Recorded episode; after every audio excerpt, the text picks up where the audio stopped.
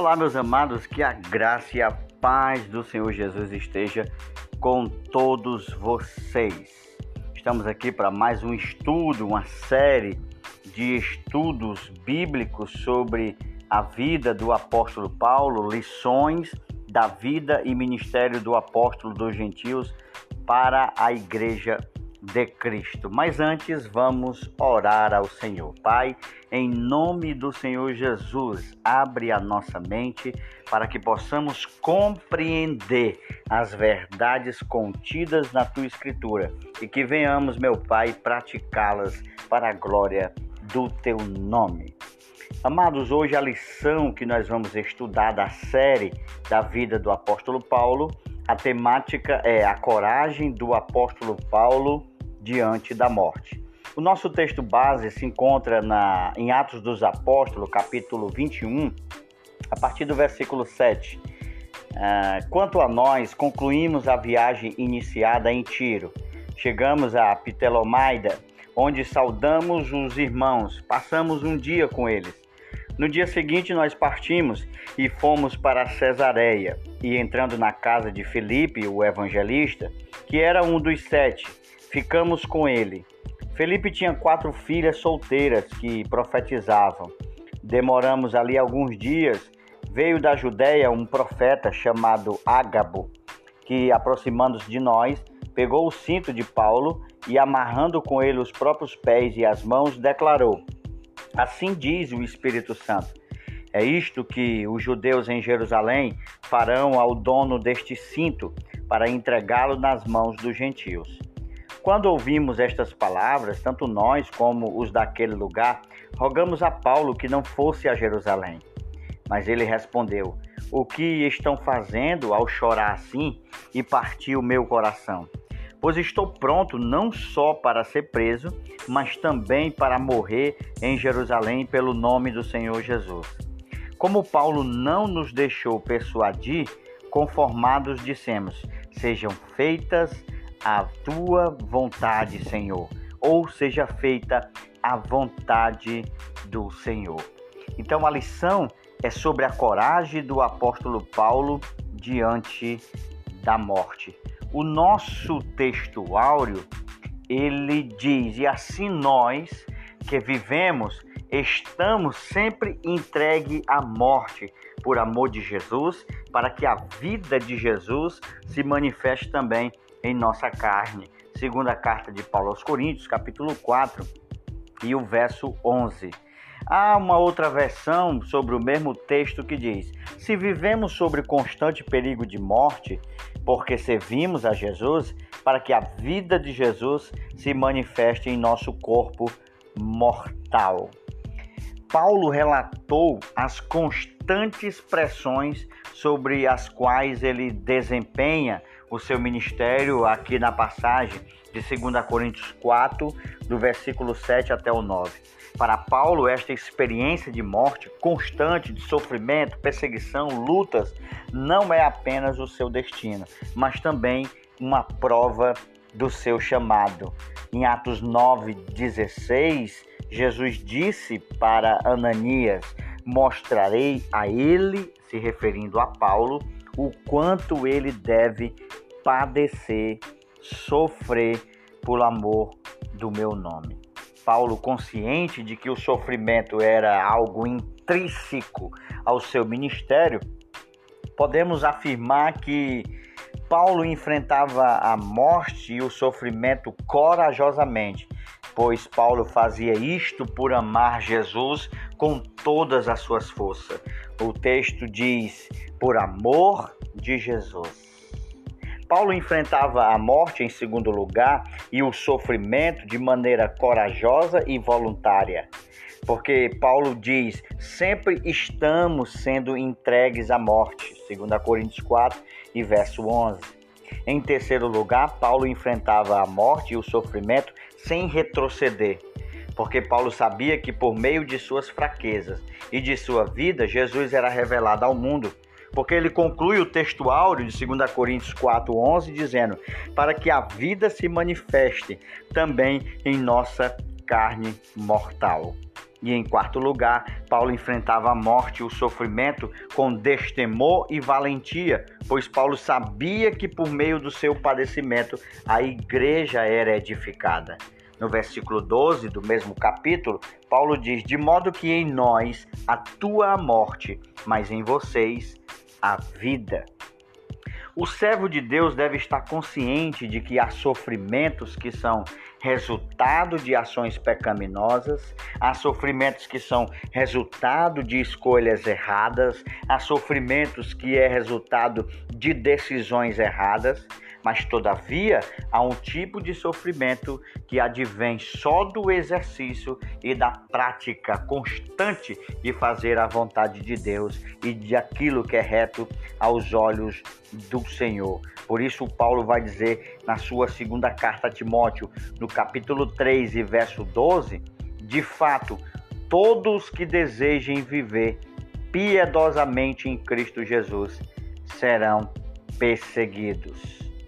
Paulo enfrentava a morte e o sofrimento é, por causa do amor de Cristo, por causa da vontade de Deus. Hoje não é diferente, todo homem e mulher que vivem para Cristo passa por sofrimento. Diante disso, nós tiramos duas lições aqui nesse texto áureo. A primeira lição é que Deus usa o nosso sofrimento para o nosso próprio benefício, pois por meio das lutas, das adversidades, das tribulações, das aflições, Deus nos leva à maturidade espiritual e trabalha o nosso caráter. Na carta que Paulo escreve aos Romanos, no capítulo 5, do versículo 3 ao 5, diz: Não só isso, mas também nos gloriamos nas tribulações porque sabemos que a tribulação produz perseverança, a perseverança, um caráter aprovado, e o caráter aprovado, esperança, e a esperança não nos decepciona, porque Deus derramou o seu amor em nossos corações por meio do Espírito Santo que ele nos concedeu. A segunda lição é que o sofrimento traz um benefício e edificação para a igreja na carta de Paulo à igreja de Colosso, no capítulo 1 e verso 24, está escrito: Agora me alegro em meu sofrimento por vocês e completo no meu corpo o que resta das aflições de Cristo em favor do seu corpo, que é a igreja. A nossa verdade prática, ela nos diz que o Espírito Santo nos prepara para sofrer por Jesus Cristo e suportar as angústias e as aflições na obra de Deus na carta que Paulo escreve aos Romanos, no capítulo 8 e verso 26, está escrito: Da mesma forma, o Espírito nos ajuda em nossas fraquezas, pois não nos sabemos como orar, mas o Espírito, o próprio Espírito Santo, ele intercede por nós com gemidos inexprimíveis. A consciência de Paulo, o quanto a padecer por Jesus, é o nosso primeiro ponto. Eu quero destacar aqui uma lista que está aí à disposição na internet sobre é, um artigo publicado onde é apresentado de modo resumido os sofrimentos do apóstolo Paulo. E eu queria compartilhar aqui com vocês. Em primeiro lugar, Paulo teve que descer em um cesto para fugir de uma prisão arbitrária. Em 2 Coríntios capítulo 11, verso 32 e 33, Paulo relata isso. Aqui nós já vemos que Paulo teve que sofrer humilhação por ser tirado por uma janela de uma muralha, como se fosse um bandido, como se fosse um criminoso, um fugitivo. Paulo foi expulso de Antioquia pelos poderosos da cidade, pelo simples fato de Paulo estar expondo o evangelho naquele lugar. Atos dos Apóstolos, capítulo 13, versos 50 e 51. Paulo foi apedrejado quase até a morte em Listra, em Atos dos Apóstolos, capítulo 14, verso 19. Foi arrastado pela multidão por causa do evangelho. Paulo foi açoitado, preso e amarrado em Macedônia, em Atos capítulo 16, versículo 23 a 24. Paulo foi preso porque expulsou um demônio de uma jovem que era adivinhadora e que dava muito lucros àqueles que exploravam. Por isso, Paulo foi aceitado, lançado na cadeia e teve seus pés amarrados em um tronco. Paulo foi perseguido pelos judeus de Tessalônica porque pregou em Bereia em Atos 17, 13 e 14, vemos que Paulo sofre perseguições dos próprios judeus apenas pelo fato de pregar em uma sinagoga em Bereia. Paulo teve que ficar escondido na cidade de Éfeso em meio a uma grande confusão em Atos 19, versículo 23 ao 26. Alguns fabricantes de ídolos, temendo ficar sem lucro por produzirem imagens de escultura de outros deuses para servir de adoração, incitaram grande tumulto contra Paulo. Paulo é acusado injustamente na cidade de Jerusalém de ter levado um grego ao templo, por isso foi perseguido e quase morto. Deduziram que Paulo teria profanado o templo, levando um gentil até lá. Paulo é enviado a Roma e sofre um naufrágio em Mileto, em Atos dos Apóstolos, capítulo 27, do versículo 13 ao 20. Paulo, injustamente preso, é levado de navio até Roma, onde teria uma audiência sobre sua prisão. No caminho, o navio de Paulo, que Paulo estava, sofre um grande naufrágio devido a uma grande tempestade. Paulo é picado por uma cobra venenosa na ilha de Malta, em Atos capítulo 28. Paulo foi decapitado por Nero em Roma, apesar de a Bíblia não narrar este fato, mas a tradição diz que Paulo foi decapitado por Nero por volta do ano 67, 68 depois de Cristo, o que é bem provável, já que o imperador Nero foi um dos mais cruéis governantes de todos os tempos no Império Romano. É evidentemente que os sofrimentos que Paulo passou foram ainda maiores do que estes dez que eu citei nessa lista. Ele teve que suportar um espinho na carne, teve que se separar de amigos queridos por causa do ministério, em Atos capítulo 20. Enfim, Paulo enfrentou uma vida pesada, complicadíssima no seu ministério. A vida cristã ela não é brincadeira, mas também é o melhor caminho a ser trilhado. Que possamos nos espelhar em Paulo, um grande homem de Deus que não se abateu pelos sofrimentos no caminho. Que possamos nos espelhar no exemplo do apóstolo Paulo. E Paulo deixa claro todo o seu sofrimento e a sua perseverança no ministério. Na segunda carta de Paulo aos Coríntios, do capítulo 4, do versículo 8 e 9, nós podemos ver que Paulo relata algumas lições e alguns ensinamentos. Primeiro, queremos expor quatro declarações do apóstolo Paulo que evidencia a sua vulnerabilidade e o poder sustentador de Deus. Em 2 Coríntios 4:8, Paulo diz: "Atribulados, mas não angustiados". A palavra atribulado significa afligido, sujeito a pressões violentas. A palavra angustiado traz a ideia de comprimir em um lugar apertado sem ter espaço. A tribulação é uma prova externa, enquanto que a angústia é um sentimento interno. Paulo não permitiu que as circunstâncias externas abalassem o seu coração. Paulo enfrentava todas as dificuldades de cabeça erguida. Paulo ele enfrentava porque amava o Senhor Jesus. Paulo diz ainda no versículo 8: perplexo, mas não desanimados. A palavra perplexo significa estar em dúvida. Esse termo não é usado para descrever é, dúvida no sentido de fé. A palavra perplexo significa estar em dúvida no sentido de descrever alguém que contempla o seu fim. O termo desanimado significa estar em completo desespero. Essa palavra descreve o desespero em seu estado final. Paulo diz que ele estava perplexo, mas não desanimado. Paulo contemplou seu fim várias vezes, mas nunca perdeu a alegria de viver. Paulo cumpriu seu ministério de maneira corajosa, mesmo passando por muitos momentos conflitantes. E Paulo conclui no versículo 9 dizendo: perseguidos, mas não desamparados. A palavra perseguidos traz a ideia de perseguir, de caça, de caçar um animal. Paulo se sentia como um animal, como um fugido, como um fugitivo é, presa pelos opositores que estavam caçando ele. A palavra desamparado significa abandonar alguém em dificuldades. Contudo, na última hora, Deus dava sempre um escape para Paulo. Deus está conosco e jamais nos desampara. Ainda no versículo 9, Paulo diz: abatido, mas não destruídos. A palavra abatido significa lançar baixo ou derrubar violentamente. O termo destruído significa perecer, destruir. Paulo foi abatido por Nero na cidade de Roma, mas não foi destruído. Doenças crônicas incuráveis, termináveis, perseguições implacáveis, adversidades sobrenaturais, ações diabólicas podem nos abater, mas nunca nos destruir. E o segundo ponto vai tratar sobre a coragem para enfrentar as ameaças de morte.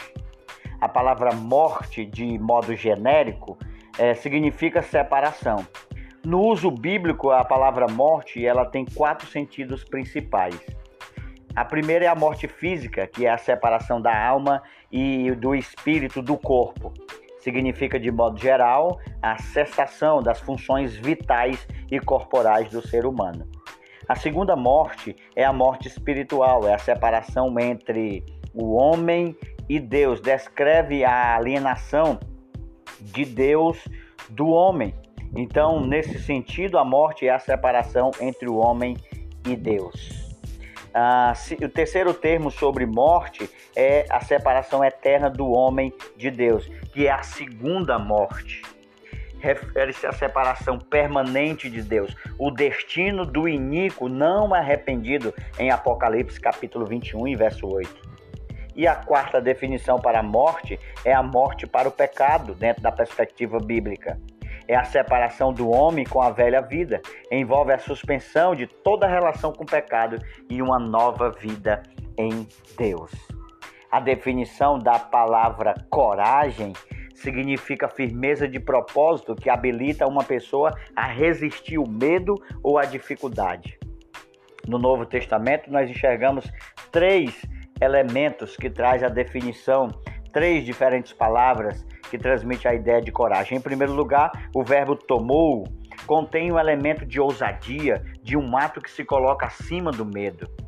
Em segundo lugar, o termo grego tarreio denota confiança e a esperança em Deus. E em terceiro lugar, o termo paresia, que caracteriza de forma surpreendente aos cristãos primitivos. Ela tem uma conotação de falar livre e corajosamente, sem medo de qualquer oposição contrária. Paulo encarava a morte de maneira corajosa e enxergava como um lucro. Ele vai dizer em Filipenses capítulo 1, verso 21, porque o viver para mim é Cristo e o morrer é lucro. Por que, que para o cristão morrer é lucro e, e, o viver é Cristo? Por algumas razões. O morrer é lucro porque é o descanso das fadigas. O morrer é lucro porque é, nós somos aperfeiçoados para entrar na glória. O morrer é lucro porque nós iremos para o seio de Abraão, que representa a casa do Pai. O morrer é lucro porque a morte de um justo é algo belo aos olhos do Senhor e morrer é lucro porque nós iremos estar no paraíso com Deus. E concluímos o terceiro ponto dizendo como que nós que temos fé em Deus devemos encarar o sofrimento e a morte. Paulo diz que eu estou pressionado dos dois lados, desejando partir e estar com Cristo, que é muito melhor. Filipenses capítulo 1 e verso 23. Paulo diz que morrer, partir é melhor do que ficar aqui. O crente não precisa ter medo de morrer. A consciência de que a morte é, está para sempre com Jesus deve inundar o nosso coração, para que nós venhamos sentir alívio e esperança. O crente deve ter esperança, apesar do luto e da partida de um ente querido que dormiu em Cristo Jesus, porque um dia todos seremos ressuscitados. E por fim, o crente deve ser movido pelo desejo de evangelizar e levar outras pessoas a Cristo, para que eles tenham também a mesma esperança e que morra com a fé em Jesus. Que Deus te abençoe. Eu sou Éder Oliveira e até o nosso próximo estudo.